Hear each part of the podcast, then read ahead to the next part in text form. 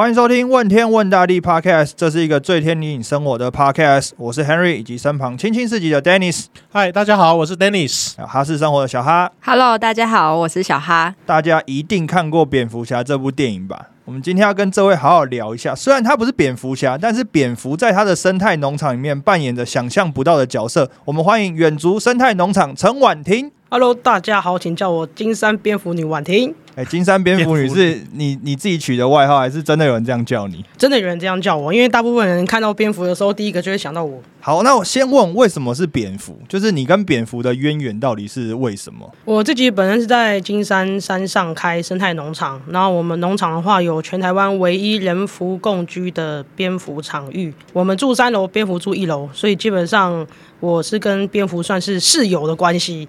所以啊，就是大家看到我就感觉好像是就是蝙蝠的化身这样。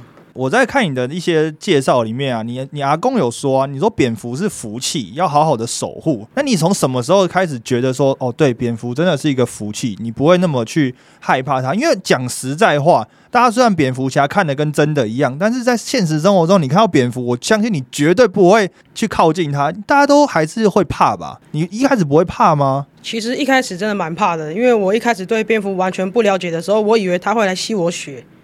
像是吸血鬼吧？对，像是那种吸血电影这样子。因为可能以前就是看一些像是西方一些文化的一些东西，就会觉得说蝙蝠好像就是吸血的象征。那一开始回去的时候，其实，在八年前意外就是发现，在我阿公家底下有三百多只的蝙蝠。那我就会觉得说，哎，好恐怖哦，它会不会吸我血？后来其实上网了解之后，其实发现台湾根本一只吸血蝙蝠都没有。哦，所以蝙蝠不会咬人，也不会攻击人。蝙蝠的话，基本上它不会主动攻击人，它其实除非你攻击它。对我们人就是蝙蝠最大的天敌。那我们因为其实蝙蝠它其实不太会主动去攻击我们人类，有时候到傍晚的时候，你可能会认为其实蝙蝠为什么离你这么近？那事实上它可能是因为我们人的。体温比较高，我们周遭会有一些蚊虫，所以它其实是要吃蚊子的，不是要攻击我们人类啦。哎，其实讲到就是生态农场这件事情啊，我在不能说研究你啊，我在准备这一次的访谈里面，啊，就大家都讲说你是蝙蝠侠，或者你刚刚自己讲蝙蝠女，可是我觉得有一部电影就跟你的情境跟处境非常非常像，那部电影叫做《我们买了动物园》，迈特戴蒙跟那个斯嘉丽乔韩森演的，它里面大家就是讲说，就是有一对爸爸带着小朋友。那他们就到了一个就是美国咱中部的一个动物园了，他们就把它买下来。那那个动物园其实已经荒废很久，就是基本上已经如果再不去有人经营它、接手经营它，那些动物就是差不多就是就地再见了这样子。对，那他们就花了毕生的剩下的积蓄啊，把那个那个动物园买下来。然后买下来之后呢，就开始做一些就是翻新嘛，因为他们还是希望能够把它开张营业，所以他们就做了比如说地板的翻新啊，一些房舍就是动物住的一些。房舍的翻新，然后围栏啊这些等等，其实某一个程度来讲，跟你一开始回到金山就是经营这个农场很像吼，真的蛮像的。因为一开始就我自己知道，这是已经荒废了二十年的一块地嘛，然后你是从种地瓜开始嘛，那你为什么会想要回去这个二十年已经没有人去经营的这块土地呢？其实我一开始是念农业学校的，从松山工农念到屏东科技大学农园生产系，在这念书的七年时间里面，其实我从来都没有打工农业以外的工作。所有都是跟农业相关的。那有一天毕业的时候，我妈妈就跟我讲说：“婉婷啊，在金山呢有一处妈妈的土地，两公顷的土地，那是不是说可以回去经营？这样其实一开始是很排斥的，因为金山太常下雨了。对，其实不太想回去。然后后来的时候，我妈妈就说：那你去别人地方做，那都是别人的，还要看人家脸色，那是不是回来自己的家里面做，然后开垦看看可以把它变成什么样子？所以一开始就觉得说，好，那是不是运用我这七年的时间去学以致用，然后把我学学的东西。然后带到这个农场里面，看看自己可以把这块田地变成什么样子，所以才有这个契机，想说想要回来家里面，然后把家里面的土地从荒地开始做。没有，可是重点是学是一回事啊，但是你真的要面对到这种完全没有，就是已经荒废二十年的，你知道怎么开始吗？所以第一次第一天我到农场的第一天的第一个下午，就决定要放弃了啊！真的吗？对啊，我非常合理的、非常合理的感觉啊。因为我先在上半天先坐在那个荒废的农舍前面，然后看着这片大地，然后下半天就决定要把锄头带回家了，我要不做了。那其实也不是完全不做啦，我就是决定说，是不是可以再出去外面的农场，再去多多观摩，然后再去多多做一阵子之后，然后再把真的业界上面的经验带回到我们金山这样。所以我你真的有回，真的有那时候有出去吗？真的有出去，我出去了两年的时间。哦，所以你在就是决定回去之后，你真的因为那一天就太震撼了，所以你就是又隔了两年才再回来哦。对我这中间两年就是到人家的农场去工作，然后在放假的时候就回到这个农场去静静去构思，说我应该可以怎么做。其实真的真的会让我下定决心要开始做的原因，是因为其实我们家从小到大是我阿妈带我长大的，然后我阿妈那时候中风了十七年的时间，那我有一次就是带着我阿妈到山上去，然后她在这个辽阔的空间里面，她笑得很开心，所以我就觉得说大自然其实是有疗愈人的力量，所以我就决定我要把它好好经起来，然后让疗愈其他人看到。对，哦疗愈其他也疗也疗愈我。好，我们讲说你出去了两年，那你回来之后做的第一件事是什么？因为毕竟你两年前你无从下手嘛，那你出去了两年之后，你也学了一些东西，你也看了一些东西，你回来做的第一件事是什么？当然是除杂草啊！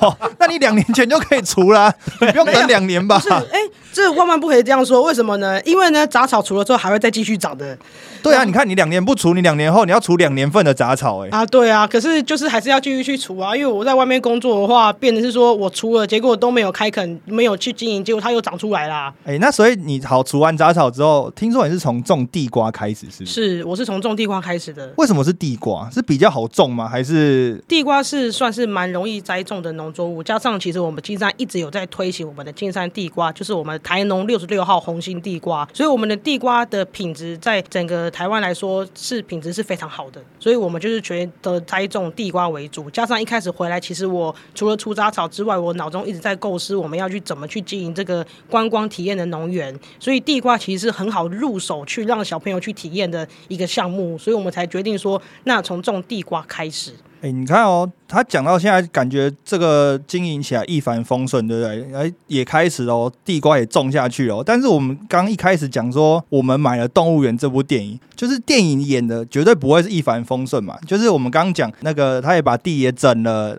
栅栏也弄了。哎，要开幕的前一天下大雨，下一个超大的雨，然后就下到树倒了，然后就真的到开幕那一天，发现没有人来，然后大家都想说，哇，我们这么努力的去把它整理好之后，结果没有人来，主角他们就很紧张，就走出去看，就发现是因为树倒了，所以呢，所有的车就被排在外面，就是进不来。所以他们那时候就开始说，哦，那大家可以下车，就翻过那个树，然后能够进到这个动物园来。所以那个时候是这个有一个小小的插曲在。大家看起来一帆风顺的时候，其实你的经营也是这样嘛。你种了一万藤的地瓜，结果也是一夜之间，你跟他们心情其实差不多啊。就是一夜之间，地瓜全部都没了。为什么没了我们农场的野生动物全部吃光光了，山猪、山枪、水鹿都会来偷吃我们的地瓜。第一年种了一万藤，只剩下不到三千藤的地瓜产量可以收成。你那心情怎么度过？因为好。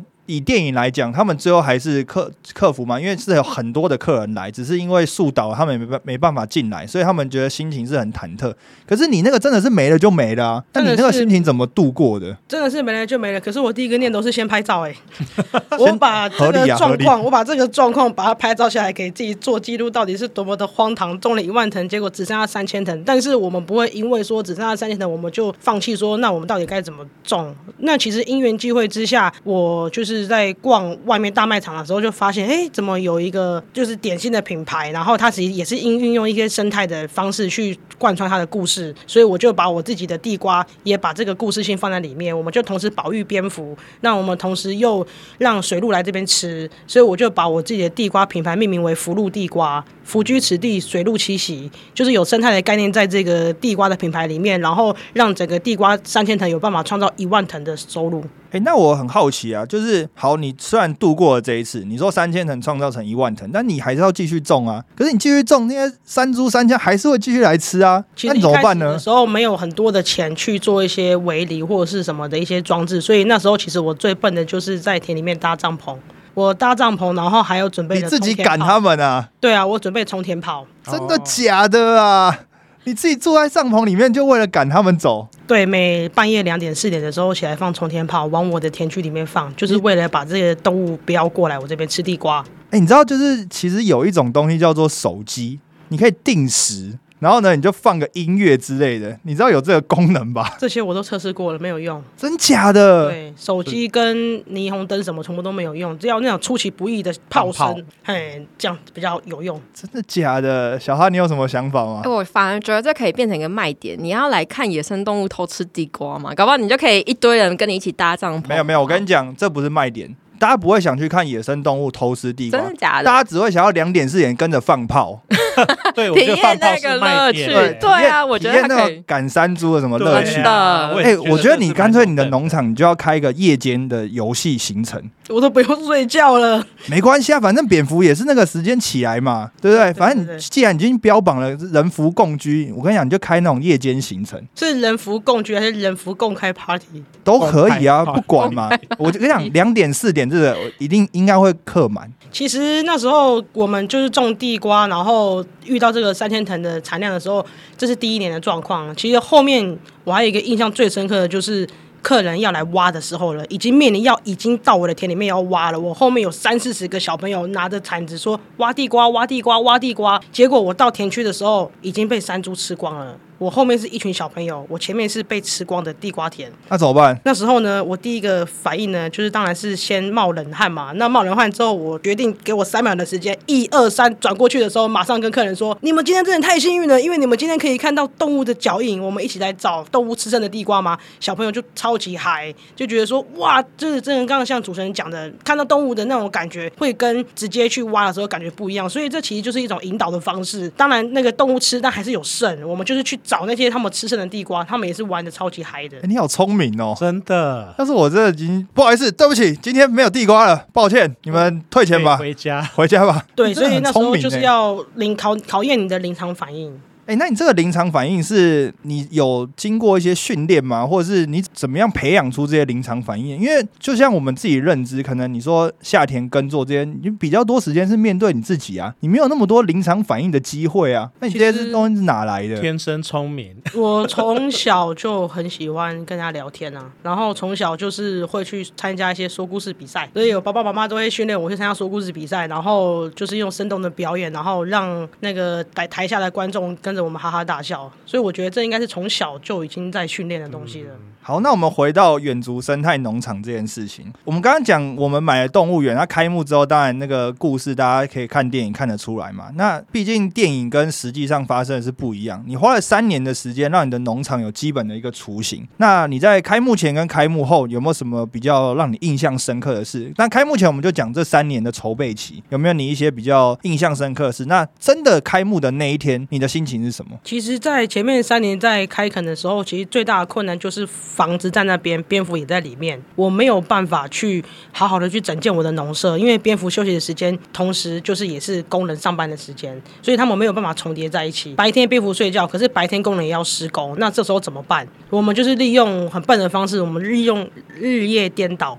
白天就是他们的白天，就是我们就出去外面种地瓜，等到蝙蝠在晚上出来觅食的时候，我们才带着工班进去里面，整整花了三年的时间才把这栋农舍整建起来。啊，你公班受得了哦？所以没有工班要跟我们一起做啊，我们就是全家，我爸爸、我、我弟、大舅、二舅、小舅，就这么刚好也是。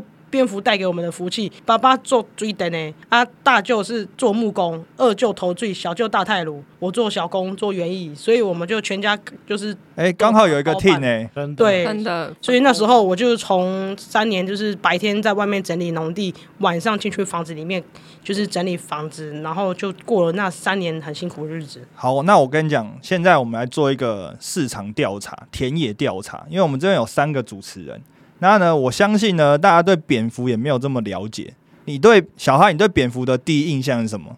就你不要给我讲说你说我们人蝠共居，我会我会叫你出去哦。你对蝙蝠的第一印象是什么？哦，那时候我在 FB 看到一张图片，然后就有一只超大只倒吊的蝙蝠，然后为什么它吸引我？是因为我觉得那个脸看起来就是狗狗的脸，然后就很多就是网友都会比赞嘛，就说哇那只是狗啦，这被虐待的狗狗被主人倒掉了。我说怎么可能？哦，那如果是狗这样，那哪有脚可以抓住？哎、如果是那样，我们就检举哦，我们 对啊，就是有很多检举这种事情真。的，然后就吵来吵去，然后就有人就说啊，那个是蝙蝠啦，我就哇塞，如果真的可以看到那么大只的蝙蝠，然后它看起来超可爱，它大概多大只、啊？就你目以目测来讲，哦，我觉得它应该有一百公分左右，因为蛮大只只的哦，。那很大只的，然后我就很想看，我就觉得哇，如果真的可以看到，也太幸运了吧，也太酷了吧！那 Dennis，欸你蝙蝠对你的第一印象是什么？小时候其实在我阿嬷家都会有出现蝙蝠，但是小小的，他们好像叫潜蝠，就是一些一些小的蝙蝠。但是我对蝙蝠的第一印象是它会抓老鼠，我不知道为什么我一直停留在这个印象。然后只有蝙蝠的地方，也代表它生态会是比较好的地方，这是我目前就是停留的一个印象。蝙蝠吃老鼠，然后家里要那个叫什么气场非常好，才会有蝙蝠来。我对蝙蝠的第一印象就是蝙蝠侠，没别的了。因为我还真没看过蝙蝠。那唯一看过蝙蝠，就是出现在那个洞蝙蝠的洞穴里面，蝙蝠车开进去之后，前面会先有蝙蝠飞出来。哦，唯一的印象就那个。那婉婷，你看到蝙蝠的第一印象是什么？我看到蝙蝠第一印象就觉得它会吸我血啊，就觉得很可怕。但是之前做过功课，像刚刚主持人有说的，有一个很大只的蝙蝠，那其实它的品种叫果蝠，也是台湾胡蝠哦。那它是专门是吃水果的，在台湾的话是列入濒临绝种的一个动物，因为台湾可能接近就是生态，其实蛮多人就是可能。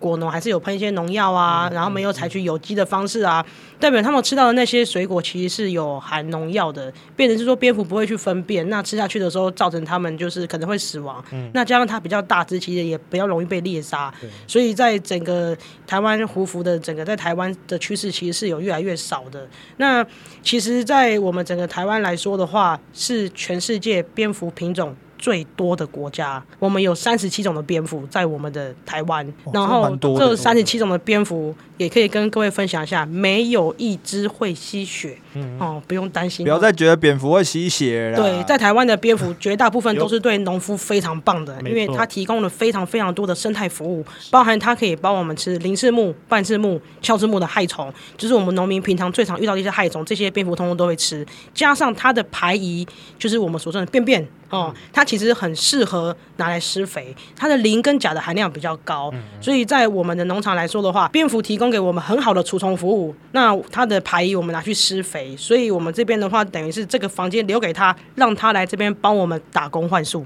所以它不会吃老鼠就对了。他还没有吃老鼠，你们你刚刚说的比较小只的蝙蝠在家里面，那可能是家蝠，对，就是那种比较小只的蝙蝠，那它也是吃虫的。哎、那不是我讲到这个，你说蝙蝠有这么多好处，但是不是每个地方都有蝙蝠啊？你要怎么留住这些蝙蝠？你当然你提供一个很好的住宿空间给它啦，但你不会好，因为我们知道蝙蝠还是有一些季节性嘛，它时间到它就会离开嘛。如果我没记错的话，是，它是会迁徙的。对它迁徙嘛，那时间到你不会怕它不回来哦。其实我第一年在开垦的时候，我真的很怕蝙蝠不会回来，因为我冰冰凉凉的，我不知道它有没有办法受得了我这这么吵的一个环境。因为虽然是尽量小声的，可是还是可能会有一些必须得在白天施工的工程，所以在这么吵的环境下，我也很担心，每年都在担心。但是第二年、第三年，他们不仅回来，而且数量还是稳定的增加，这让我觉得说，尽管我没有办法直接了解蝙蝠到底跟我说什么，但是他用他的行为告诉我，我保护这个生态是没有问题的。哦，我完全都没有喷洒任何农药，这一个动作我是做对的。所以我是觉得说，在现在推行有机友善的方面的话，这些农夫们，还有包含我自己，我们都应该有这个认知去保护这样的大自然。哎、那我们讲到远足生态农场，因为毕竟是一个场域嘛，你可不可以跟大家介绍一下这个场域？就比如说来这边是有什么好玩的啊，或者是来这边大家通常都会做些什么事情？在我们远足农场的话，是以食农教育观光导向为主。我们农场的话，栽种了四季的叶菜类，还有地瓜，我们让小朋友来这边动手体验。那我们同时也有保留一些就是食物文化的部分，我们有做大灶控砖窑、烤鸡、烤鱼、烤地瓜。哦，这个可以哦。对，我们就是做就是 barbecue 的部分，然后让小朋友知道说，其实灶这种。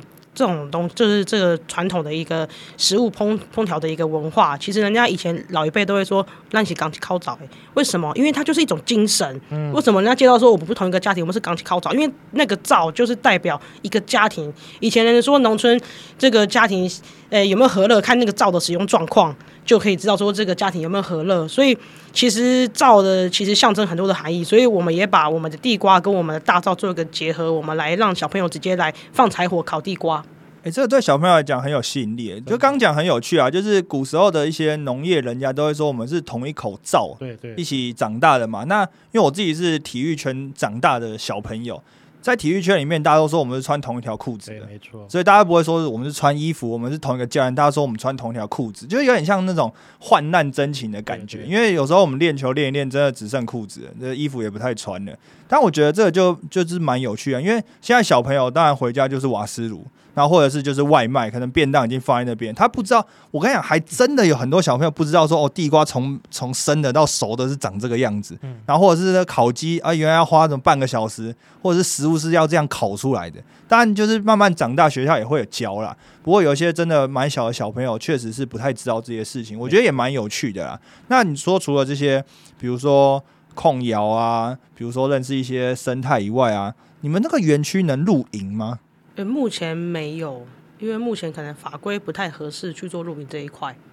就感觉未来好像也是可以，就假设法规松绑一下，哎，法规拜托哈，不要那么严苛了哈。很多地方很适合露营呐。有机会我们会去慢慢去争取这件事情，因为其实很多时候它的业态是重叠的。那我们要怎么样，不要让自己在一个温水煮青蛙的状态下？我们一定要去想办法去推陈出新，把我们东西。更往更有层次、更有质感、更有深度的部分去做前进，所以其实这这都在我们的考虑里面。但是我们还是希望是说，可以在融入这个自然的氛围里面，我们来去做一些开发。哎，我觉得你之前我看一些访问啊，我我对你讲一件事情是蛮有蛮有冲击的。你就说生态链这件事情啊，就是它每一个链接都是一个很必要的存在嘛，因为少了一个就不是一个生态链嘛。是你说这个链接里面唯一可以拿掉就是人，那这件事情其实。就是听起来平淡风轻，但是想一下觉得，对啊，人好像就是这个世界上最祸害的东西。对啊，那你那时候怎么会有这样子的想法？其实所谓的链就跟脚踏车链一样嘛，你少了一环都不行，它没有办法继续的转动。但是这个生态里面，这个链里面少了我们人，只会越来越好，不会越来越差。所以其实我时常在做，所以说我们的开发可能一定会带有破坏，消费就一定会有破坏。但是我们尽量在这个合理的范围内去做一个平衡。所以其实我们顶多只能说，我们是在这个食物金字塔的顶端，什么都吃，从野味啊到我们饲养的啊，到菌类啊，什么都吃。但是这个链接里面，其实我们根本就不在里面。所以也希望是说。有在关注这个议题的，我们可以多多的去探讨、了解，说我们要怎么样去帮助这个生态，能够不要去被我们的那个人类进驻而破坏掉。哎，我觉得这样子的生态农场啊，虽然你刚刚讲说，包括你在修葺这些农舍的时候是全家出来帮忙嘛。但毕竟，就是你的家人有没有任何一个时间有反对过你做这件事情？就觉得哎，好，就是一样大学毕业啊，然后你可能在外面会有一些更好的发展，你家人有没有反对过你，或是还是你有得到怎么样的支持吗？其实我觉得我这一路走来，其实都还蛮感谢，也蛮幸运的，因为我的父母亲都蛮支持我的。因为可能是因为这一块地本来是一个荒地，那没有说已经有上一辈有做了一些什么样的开垦或什么的，就是一片荒地开始做，其实就是一张空白的纸。那我们怎么样去把它操作起来、经营起来，就是要靠大家的讨论。其实保护蝙蝠这件事情，其实那时候在我内心其实已经挣扎非常久的时间，因为蝙蝠在我们农舍的一楼，一楼代表什么？代表是最重要的商业空间。对我们没有办法在这个商业空间去运用。甚至是延伸到外面的草皮，然后加上开垦要花这么多的时间，所以那时候其实我心里是犹豫非常久，这到底要怎么样？商业平衡跟生态平衡可以达到一个共存。那我们全家还是坐下来讨论，后来我们还是决定说，我们就是要把它保护下来。那也因此有这样的决定之后，我就是备受关注，因为这个举动真的是很辛苦、很不容易下的一个决定。那我也花为此花了好多年的时间做这件事情，也算是蝙蝠带给我的福气啦。我保护它，它同时也在保护我。你说把一楼这些最重要的商业空间留给蝙蝠，当然对你们来讲是一个很有意义的事情，当然也是算。是一个对于这种远足农场的一个突破，但消费者的接受度高吗？就毕竟好，我们这些小朋友比如说有一天真的去远足农场玩了，他能够在这样子的商业空间里面，尤其是一楼，你讲这些商业空间里面，如果看到这些蝙蝠，大家的接受度是怎么样？其实大部分普遍人不了解，还是觉得蝙蝠是阴森可怕的，它昼伏夜出，因为我们不了解。可是很多时候就是因为我们不了解，所以才害怕。我们就是做这样的一个生态保育教育的观念里面，让这些大朋友小朋友知道说，其实蝙蝠不可怕，还有很多我们能够为蝙蝠做的事情。我觉得大家可以上 Facebook 去查一下远足生态农场嘛，你可以找 B A T Bat 就是远足嘛，远呃就是蝙蝠 B A T 远足农场啊 dash 一个幸福返家，福是蝙蝠的福。因为呢，我在这上面其实看到一些蛮有趣的东西，不管是他们农场的介绍，还有他们跟一些蝙蝠之间的相处，或者是介绍等等的，我觉得都是一些我们在都市丛林里面可能不太有机会接触到。而且它这个地方其实离大家蛮近的，就在金山新北市的金山区，所以其实去完之后再下去吃个鹅肉，就是一个蛮刚好的一个套装行程。好，讲到远足农场。那也开幕啦，那有这么多大大小小的观光客都到远足农场去了，你有没有比较深刻的客人？比如说是哪些小朋友来啊，或是哪些客人来，你是比较印象深刻的？其实，在我们农场，其实主要我们还是希望大家可以在这一个实农教育里面达到亲子共学。很多时候，可以一开始的时候，我们农场可能没有多这么多呃漂亮的草地啊，或者是这么丰富的内容、软实力的东西。其实一开始的客人来的时候，印象中有一组客人说啊，这把博上，哎，就是这农场也没有什么东西啊。可是呢，他离开我们农场的时候，反反过来告诉我说，虽然我一开始来的这边的时候觉得什么都没有，但是我离开的时候，我觉得我什么都有了。其实这就是一种心灵上的满足哦，他没有办法借由任何一种服务去感染他的，他就是从这个氛围里面去了解到我们在保护这个自然的用心。所以我觉得他讲这讲出这句话的时候，其实我是觉得蛮感动的，就是。不是用任何的外力去影响他，而是让他从内心里面去满足这件事情。哎，你们两位小哈跟 Dennis 有没有在任何一个时刻，比如说你去到大自然的时候，突然有一种收获的感觉？你们有没有任何一个时刻有这样子的想法的？大自然本身就是一个很疗愈的地方。我觉得现代人都接触自然环境接触的太少，然后都市生活又太太太多的压力，到大自然里面其实走一走就会觉得，呃，被大自然的氛围把这些东西代谢掉。那其实大自然带给我们的。一个互动，它其实不是像人一定就是说，哎，我去一个什么地方要做些什么事情，光只是走在森林步道里面，你就会觉得有一种被疗愈的感觉。那那一种可能是里面的虫子叫的声音啊，鸟叫声，或者是大自然树木释放出来的分多精，它给你的身体带来的一种舒适跟跟满足的感觉。我自己是蛮喜欢这样的氛围的。我的话。就是架杠天龙国人，那个台北市民啊，就像 Henry 所说的，就是都市丛林。所以其实我以前怎么讲，我就没有很喜欢在都市生活。所以我的工作，就我只要可以出去玩的时候，我就会想办法去到大自然，无论是去海边发呆啊，躺在躺在沙滩上看那个看夕阳啊，对，或者是。在宜兰看那个龟山岛，或者是去大自然里面，就只是放空，然后去享受那个氛围，我都会觉得很棒。就其实跟我们节目的想要提供给大家一样，因为开头我就讲到问天问大地是一个最贴近大家的 podcast，最贴近生活的 podcast 嘛。那其实青青市集呢，就是在提供全台优质小农一些在地特色产品，然后推动绿色经济的循环。那提倡二十四节气的饮食，在地的产销，融合产业、美食、文创、观光，在青青市集的门市呢，跟市集，还有一些职人体验当中，你就可以感受到生活的美好，还有台湾各地的人文风情。所以这是我们做节目的一些想法啦，就包括我们请到不管是远足农场场的，或是一些其他单位的人来聊聊，就是说。你在生活当中，当然你这面对这些东西可能平易近人，就是你可能常常看得到，但你不知道它怎么来的，或者是你今天想要出去走一走的时候呢？诶，你脑袋里到底能走去哪里？比如说远足农场可能是一个蛮好的想法，去接触到野外的一些环境啊，去吃控窑的地瓜，看山猪吃剩的地瓜这些等等，我觉得都是一个蛮好的想法，就是。我觉得生活就是这样啦，就是你可以在生活当中找到一些不同的乐趣，或者是一些转换的心情，或者转换的地方的时候，你的生活就会变得更丰富一点。那最后一题，我想要问一下，就是你说你刚刚最后回家了嘛？那你站在那个农地上看了一天之后，决定出去外面两年，因为你觉得你要学到更多东西，然后再回来这个农地。那也刚刚讲到了你跟阿嬷之间，你看到她的笑容，所以觉得开垦这块地是值得的。那这段时间里面，这个生态农场，或者是你在做这些事情当中，有没有学会什么事情，或者是教会了你什么事情，对你的生活是很有帮助的？我学会的就是感恩呢、因为其实我时常跟其他的朋友们讲说，农夫每天都在弯腰跟老天爷说谢谢。他弯腰播种、弯腰施肥、弯腰采收，我们都在跟老天爷说声谢谢。